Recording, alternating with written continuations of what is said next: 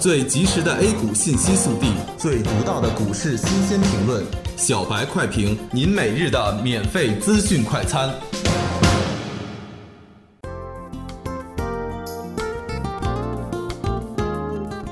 各位听友，大家好，欢迎收听十月十九日的小白快评。小白快评今日话题：券商股大幅拉升，创业板表现低迷。上周 A 股市场持续上涨。上证指数的日 K 线已经有冲击三千五百点的态势，而创业板指更是站上两千四百点，成交量也是渐趋活跃。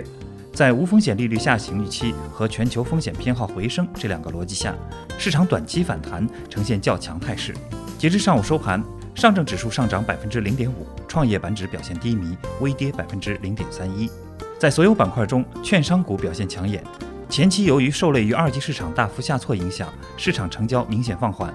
券商三季度业绩将出现负增长，但三季报可能将是近期券商业绩低点。而在股价大幅下跌之后，随着市场行情的回暖，券商股的低估值已经受到了市场的关注。目前看来，券商无论是 PE、PB 都处于比较低的水平，相对于其他行业具有较高的安全边际。十月十九日至二十三日，习近平主席将对英国进行国事访问，这是十年来中国国家主席首次对英国的国事访问。根据行程安排，此次访问将深入到经济贸易、人文等各个领域，并将会签订一系列的合作协议。核电与高铁将是此次访问中重要的议题。此外，此次访英之旅有望推动中英足球合作。受此影响，中国核电、时代新材表现抢眼，体育概念股江苏舜天涨停。个股方面，两市共有五十九家涨停板，跌停股四家，迪士尼概念股、环保股、券商股涨幅居前。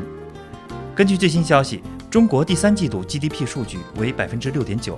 根据中国央行数据显示，中国九月末金融机构口径外汇占款较上月下降七千六百一十三亿元人民币，经济基本面并不乐观。目前创业板的平均市盈率又快速回升至七十倍市盈率上方，部分个股的动态市盈率又站在一百倍，估值的压力仍然在增强。随着反弹的延续，上档技术阻力位也渐渐显现出来。更何况，反弹的延续也意味着获利盘渐趋增多，市场的浮筹也会增强，所以本周市场震荡的幅度可能会有所增强，投资者注意不要追高。感谢收听今天的小白快评，本期编辑张芊芊，主播阿文。明天同一时间，欢迎继续收听。